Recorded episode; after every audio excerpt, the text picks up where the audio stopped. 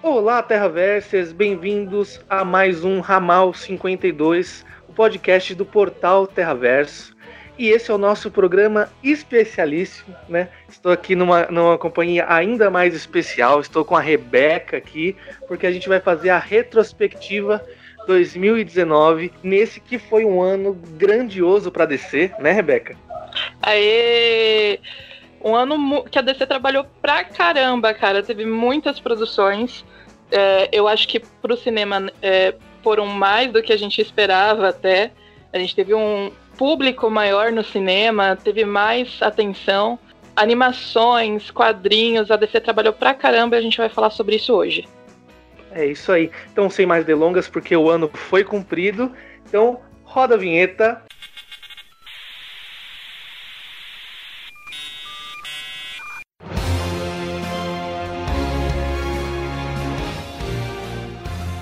Ramal 52 Um podcast do portal Terra Verso.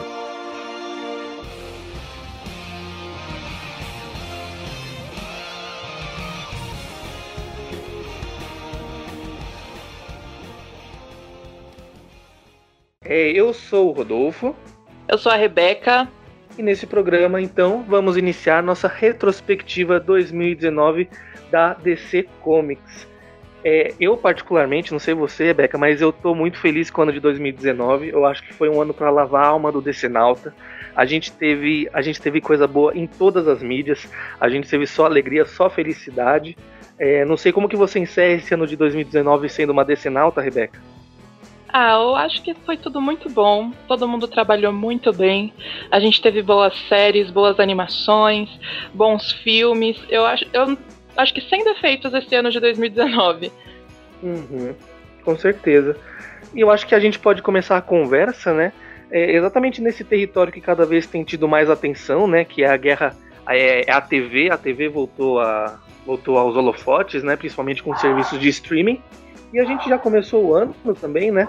Com o nascimento e a morte do DC Universe, né? Que apesar de ter durado pouco, ele vai ter ali uma, uma sobrevida no HBO Max e trouxe alguns projetos assim que foram impressionantes, né?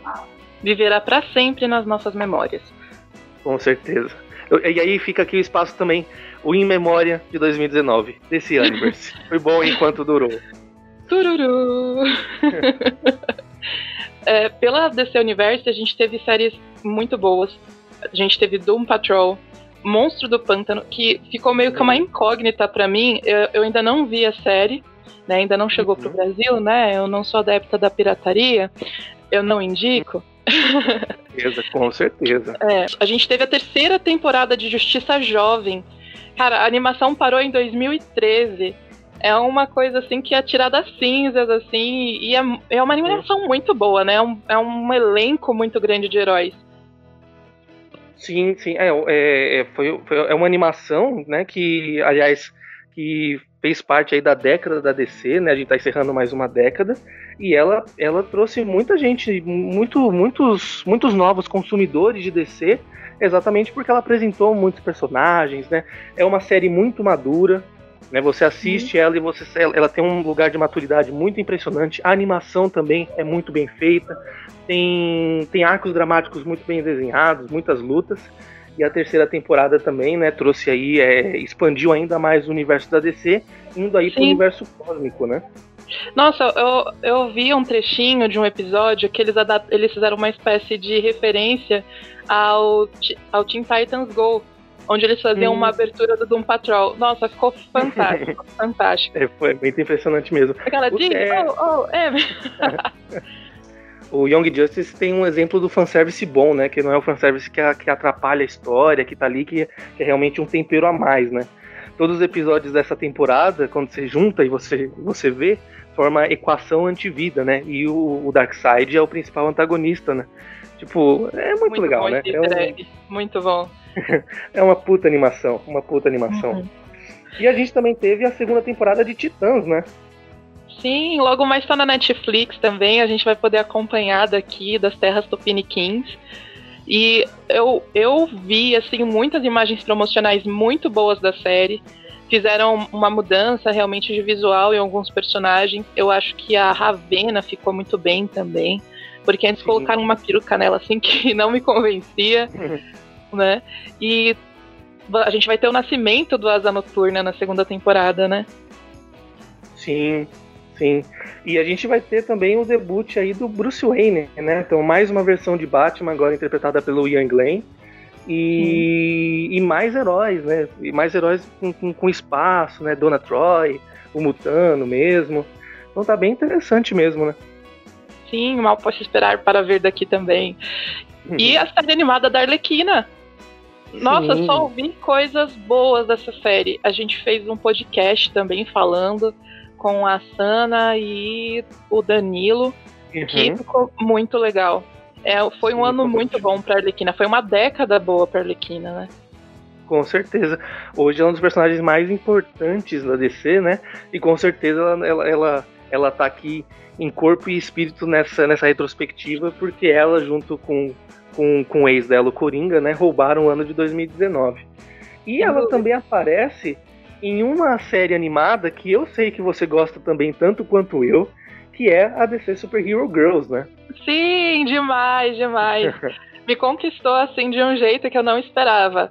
Quando eu vi assim o reboot, eu vi as primeiras imagens, eu pensei que não ia ser tão, uma série tão boa. A gente já tinha uma uhum. versão anterior da DC Super Hero Girls que era era um pouco mais infanto, infanto juvenil, sabe? Bem no... uhum. para crianças mais novinhas. É, e não tinha um fundo tão legal de ação é, e desenvolvimento de personagens como essa nova série tem. E, uhum. e nessa série, os vilões realmente são vilões. Isso é muito legal de ver. Porque outra era mais água com açúcar, né? O relevo e tal, devido ao público. Mas essa, sim, conquista todo mundo. Eu realmente gostei pra caramba. Uhum. E uma coisa interessante que você sempre comenta, né, é que você assiste com a sua, com a sua filhinha, com a sua pequena, Sim. né? E tanto você quanto ela se divertem bastante, né? Sim, a é, começar a abertura a gente já, já canta junto lá. É. Uhum. E o bom é que a gente se sente representada nessa série até.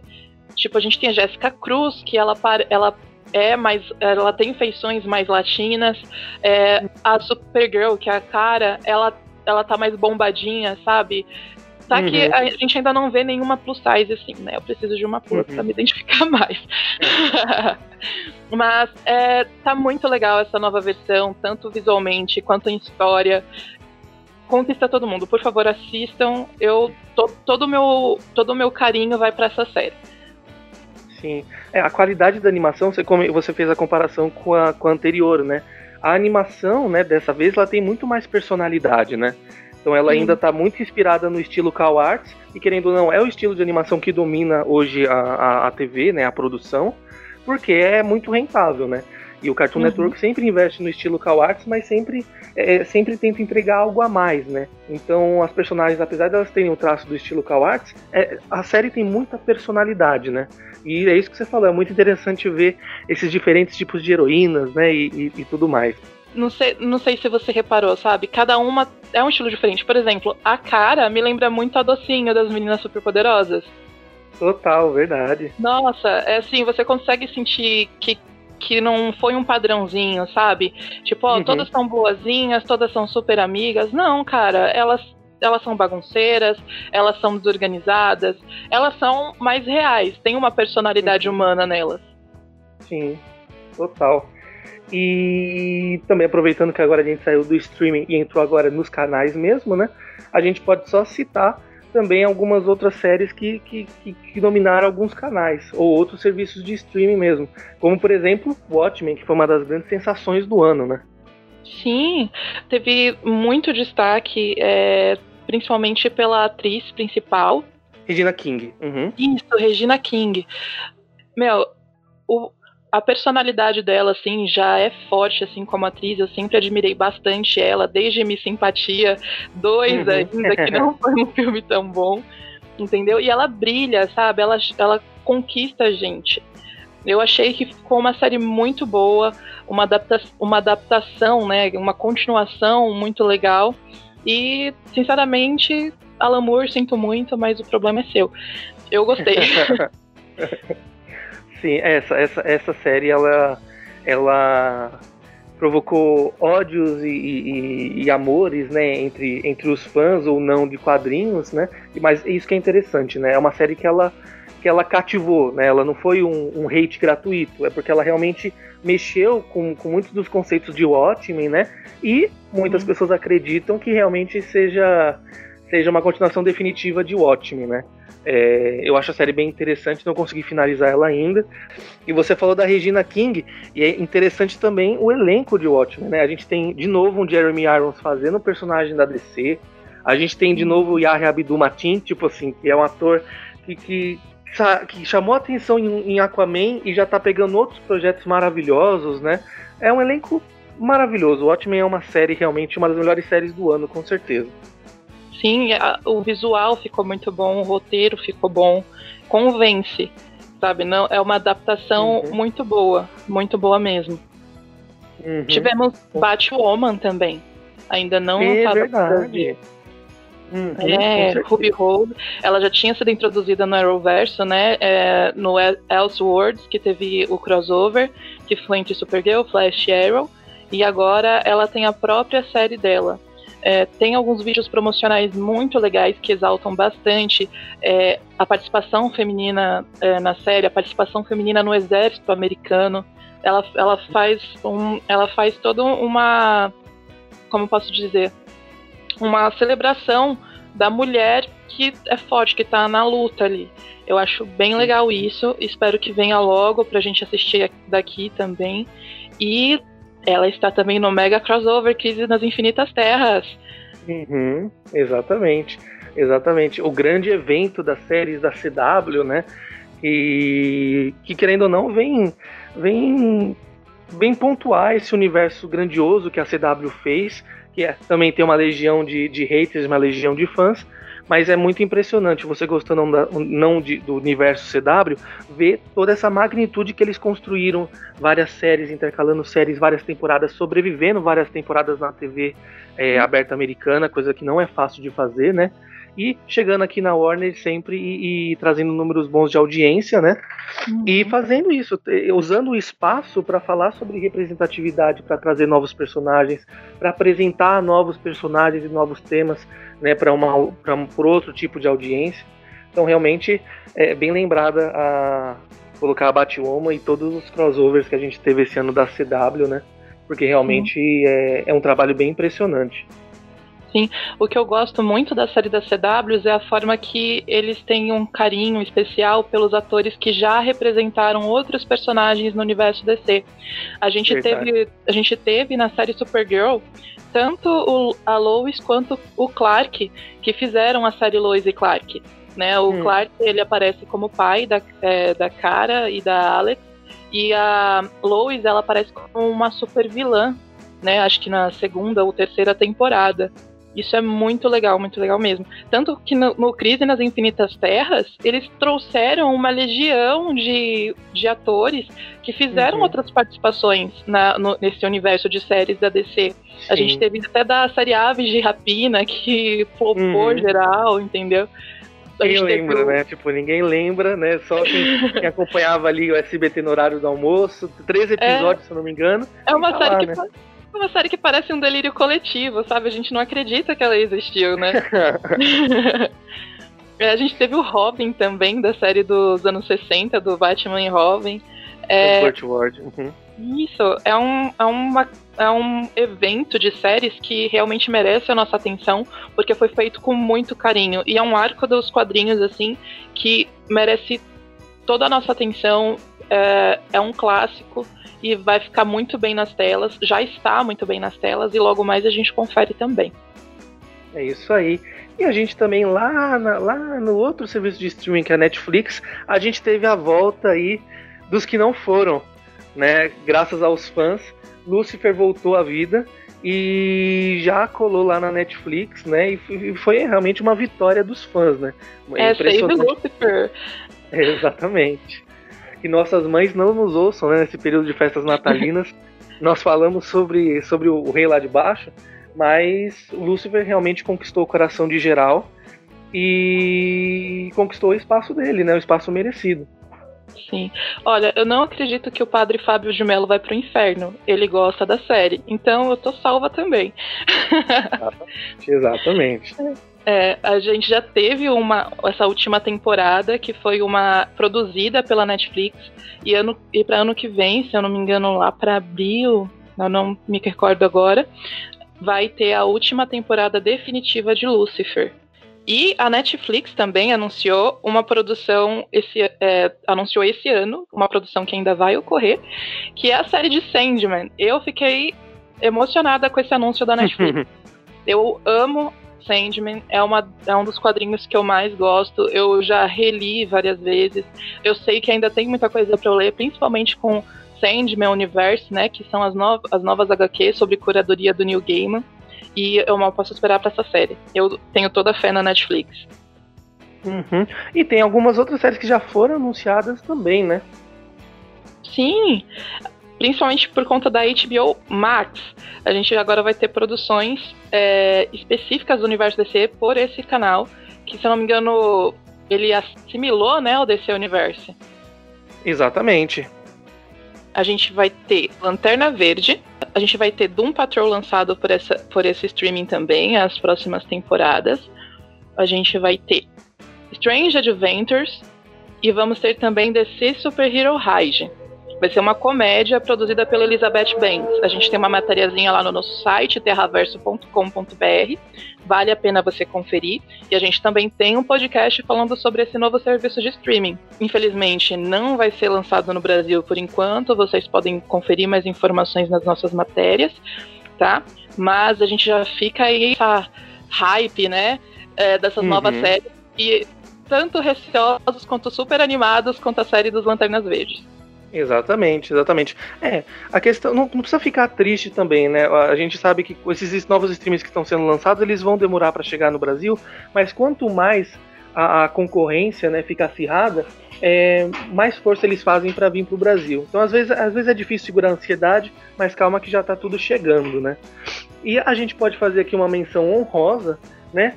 Uma série que chamou bastante atenção no ano também, lá no, no, lá no Amazon Prime Video, que é The Boys, né? The Boys, ele é meio DC, não é meio DC. Então fica aqui nossa menção honrosa a The Boys, que também foi uma série que chamou muita atenção, com muito gore, muita violência, e a galera curtiu bastante também, né? Sim, não chega nem aos pés da HQ em gore, mas eu acho que ficou muito boa. É, eu gostei da série porque justamente ela não adaptou todo o gore da HQ. e sem contar, e, e sem contar que foi uma qualidade de efeitos especiais sem condição, assim. Logo aquele primeiro impacto, assim, na namorada do Hug, eu achei muito uhum. bom. Me convenceu, uhum. ficou bonito, bem feito. Obra-prima. Espero logo a segunda temporada. Inclusive, o pessoal teve aqui no Brasil, teve aqui no Brasil, mas a gente fala um pouquinho mais disso perto do final do podcast. Com certeza. E a gente agora pode falar um pouquinho também sobre as HQs, né? Nas HQs a gente teve a conclusão de vários, de vários runs importantes, de várias, é, de várias histórias, one-shots, é, anunciados há muito tempo pela DC, né, algumas sagas também muito importantes, e a gente teve essa, algumas, algumas das histórias mais interessantes da década da DC lançadas justamente aqui no ano de 2019. Eu acho que a gente pode começar falando, por exemplo, é, do, do run do, do Tom King em Batman, né, uh, que eram originalmente para ser 100, 100 edições, é, teve uma redução, mas o Tom King conseguiu fazer tudo que ele queria com Batman, né? Era, era uma reformulação necessária, era um olhar necessário sobre o herói e com histórias impressionantes, com artes incríveis é, do, do Michael Jennings, da Joelle Jones, do Clayman, né? Então é muito interessante ver como, como esse run do Batman do Tom King ele, ele fez o que era necessário com o herói, ele deu espaço para alguns artistas é, muito impressionantes que a DC hoje tem à disposição, né? E, e, contou uma narrativa muito muito coesa, né? Muito muito interessante mesmo. Sim, sim. Teve muita HQ importante esse ano, eu acho. É, eu queria dar um destaque também para o encerramento de Doomsday Clock.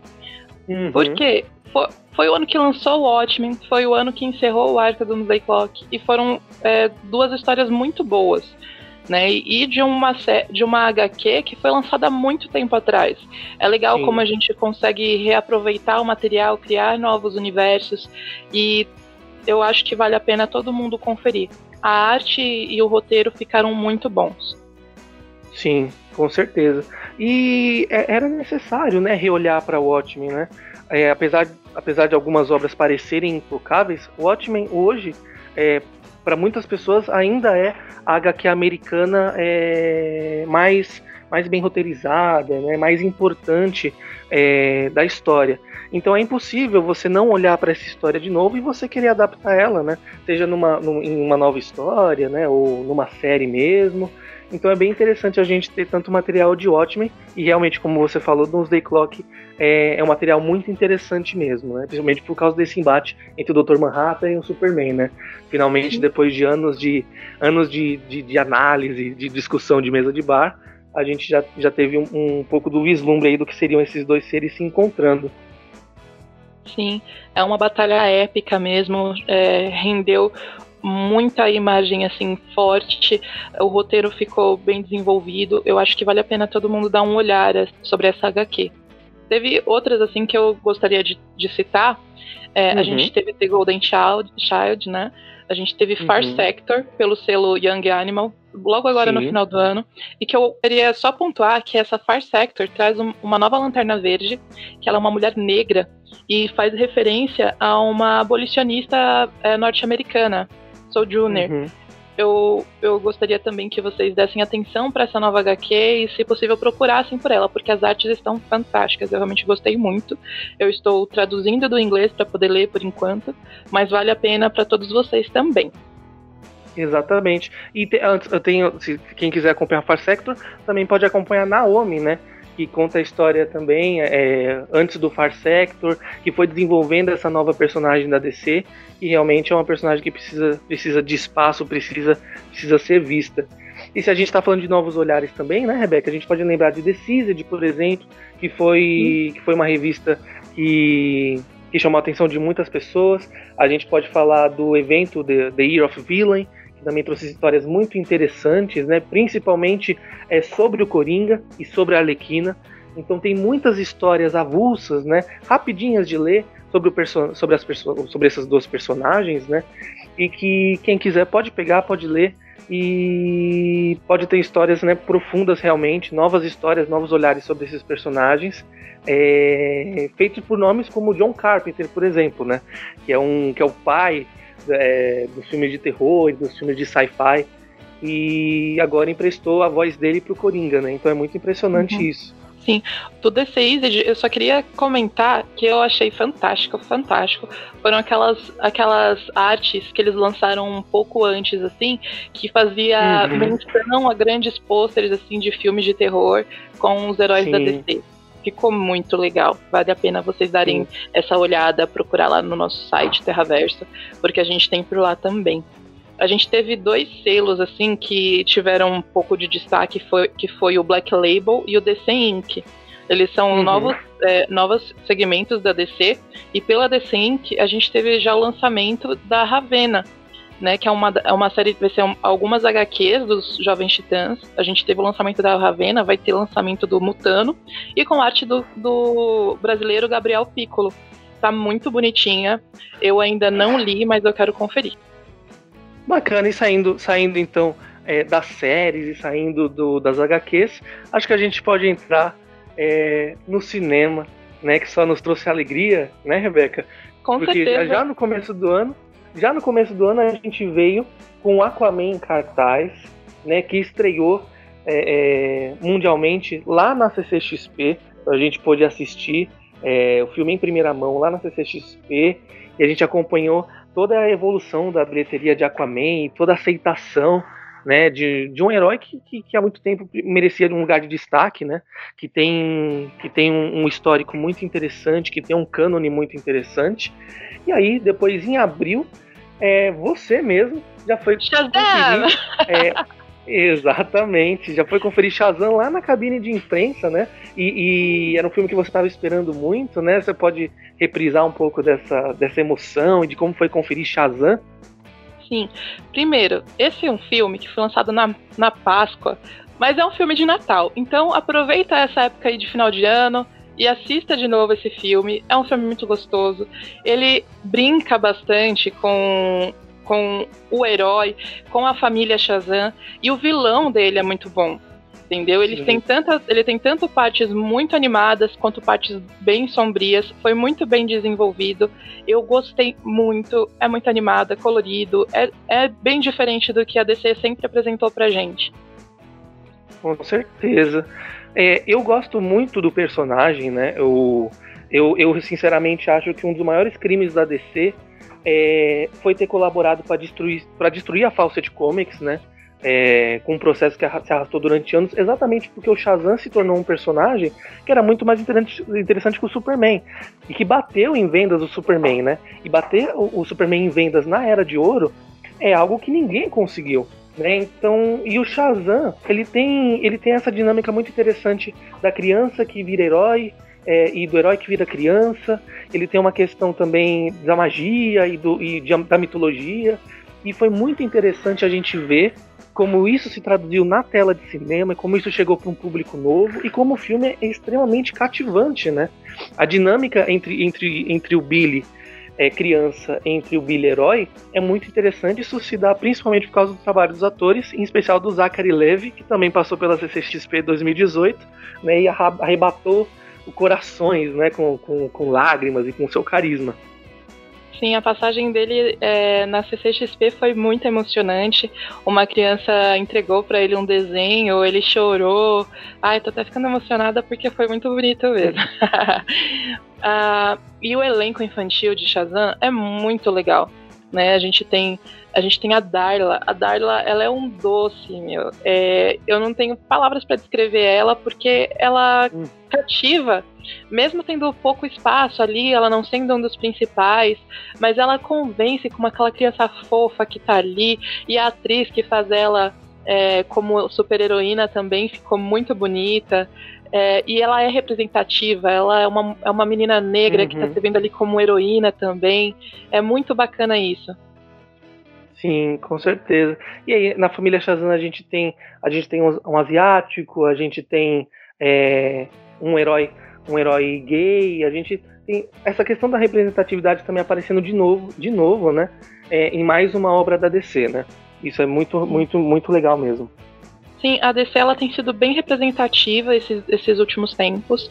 É, esse ano mesmo a gente teve a Nianal, que foi a, uma, que é uma super heroína em Supergirl, a sonhadora. Ela, uhum. ela aparece na série justamente no momento bem decisivo, porque mostra um conflito que está tendo entre humanos e, a, e alienígenas, que mostra como se fosse o conflito que a gente tem atualmente nos Estados Unidos entre americanos uhum. e pessoas que vêm de outros países, né, os imigrantes. Uhum. E Sim. é um conflito assim que você vê na série e você fica tocado. E além disso, ela é trans. Ela, ela faz uma entrevista falando é, que falando dessas diferenças que ela tem e é muito legal para quem é trans se ver representado em uma série de super-heróis. Em Titãs também a gente tem o Jericó, que é o Chelaman, que é um, é um homem trans e ele, ele também é ele também é youtuber, se eu não me engano. Ele transmitiu todo o processo dele de transição para dar força para outras pessoas que estão fazendo esse processo. Eu achei bem legal eles trazerem esses atores trans para fazer personagens trans também. Uhum, exatamente. Mas agora vamos falar de um filme que foi porreta esse ano, que é Coringa. O que, que você tem para falar desse filme? É, Coringa, Coringa é um filme que eu tava aguardando muito, né? Eu sou muito fã do personagem. É meu personagem favorito, né? Junto com o Batman. É... E era um filme realmente que, que tinha tudo pra. que tinha tudo pra, pra ser mesmo um filme muito polêmico e para ser um filme muito experimentativo. Né? Então, quando você pensa numa década marcada por filmes de heróis, é, você, se você fizer um filme com uma abordagem muito madura, se você fizer um filme com uma com uma, com uma proposta uma proposta cinematográfica mais madura, né? É, de fato você tem muito potencial para explorar com esse personagem. E é exatamente o que o Todd Phillips e o Joaquim Fênix fizeram, né? Eles entregaram exatamente o que eles prometeram. E Coringa é um, é um dos filmes é, mais impressionantes da década, justamente quando você pensa que é um filme de super-herói é, com, tanta, com tanta coisa para dizer, né? Com, que, que deixa as pessoas tão, tão impactadas, né? Tão mexidas. É, e Coringa é uma experiência cinematográfica muito rica, né? E, e, realmente é o filme que a DC precisava fazer. É um filme que a DC precisava explorar um potencial de um dos seus personagens ao limite. Eu acho que Coringa mostra aí um caminho muito óbvio, né? Que até então nunca tinha sido experimentado, nem por DC nem por Marvel e que, que eu acho que agora a gente realmente é uma ruptura no, no, no gênero de super-herói, né? Agora a gente só vai ver filmes que buscam ser um novo Coringa. Sim, que experimentem, que ousem de formas diferentes, não façam numa fórmula já, já pré-descrita, né? Eu acho, hum, eu achei muito legal e eu saí do cinema sem, sem fala. Eu não tinha, eu não tinha reação é, pro que eu experimentei ali. Foi um filme realmente que deu aquele impacto assim e você vê aquilo tão real na, é, pra gente, sabe? É, que mostra muito da relação humana, né? E não uma origem absurda. Ele não caiu num tonel de produtos químicos. Ele é, nasceu do contato dele com a sociedade. Isso aí. E, e, e, isso é muito legal, né? Quando a gente olha é, em 79 anos, né? Coringa fez 79 anos em 2019. Em 79 anos de história do personagem, é, você nunca tinha tido uma, uma história de origem como essa, né? Então, 79 anos depois, é, você vê algo chegando na tela de cinema, algo completamente inédito, que nunca tinha sido experimentado antes, e como a gente vê que funciona, né? Como, como só potencializa o personagem, né? Então, é a questão de não ter medo de, de sair do tradicional e de usar esses personagens para realmente querer comunicar algo, querer passar uma mensagem, querer provocar alguma coisa no espectador, né? É um, é um filme que te acompanha realmente, né? Como você disse, é, não, sair, é, não sair impactada do filme é muito difícil, né? Não pensar nele depois. Né? É um filme que dificilmente você vai assistir e você vai simplesmente para a praça de alimentação do shopping, né? Ou vai pedir uma pizza em casa de boa, sabe? E lembrar dos momentos mais, mais coloridos, dos momentos de ação mais incríveis, né? É um filme que te acompanha mesmo, psicologicamente falando. Sim, principalmente por ele deixar perguntas em abertas que a gente em aberto que a gente fica se perguntando, é, a gente fica desenvolvendo teorias em cima disso. Então, pessoal, não procurem nenhum nenhum comentário do Todd Phillips sobre o filme, tá bom? Fica só com o que tá, só fica só com o que tá no cinema. Não procurem mais informações. Por gentileza. É, retrospectiva 2019. Melhor coisa da Todd Phillips, pior coisa da Todd Phillips. Bem isso mesmo. E assim, foi 79 anos do Coringa e foi 80 anos do Batman. Né? A gente teve hum. lançamentos assim específicos para comemorar o herói e a gente teve também uma exposição muito bacana aqui em São Paulo, que foi dos 80 anos do, do Batman. Foi no Memorial da América Latina, fui lá conferir. Tava tudo muito bem feito, tinha Batmóvel, tinha vários brinquedos, cenários montados, a Batcaverna, a Casa dos Wayne, tinha Gotham, uhum. o Asilo Arkham, com, eu acho que se não todos, a maioria dos grandes vilões do Batman. Tava incrível. Vocês podem conferir eu... algumas fotos no nosso Instagram também. Uhum. Exato. Eu consegui conferir exatamente pelas fotos, né, da cobertura que você fez lá pro Terraverso no nosso Instagram, no nosso Twitter, né? Não consegui ainda, tô aqui é, é, é, só esperando a oportunidade para ir ver. O único pedaço que eu consegui ver da exposição é um pedaço que estava lá dentro da CCXP 2019. Então, já puxando o assunto da CCXP 2019, também foi especial dos 80 anos do Batman, né? Além do pedaço da exposição dos 80 anos do Batman, também teve muita coisa especial sobre o morcegão nos painéis, nos, no, né, algumas masterclass e também nas credenciais, né? Todas as credenciais representavam uma década do herói. A Warner dominou bastante com os lançamentos que a gente vai ter para ano que vem do, no cinema.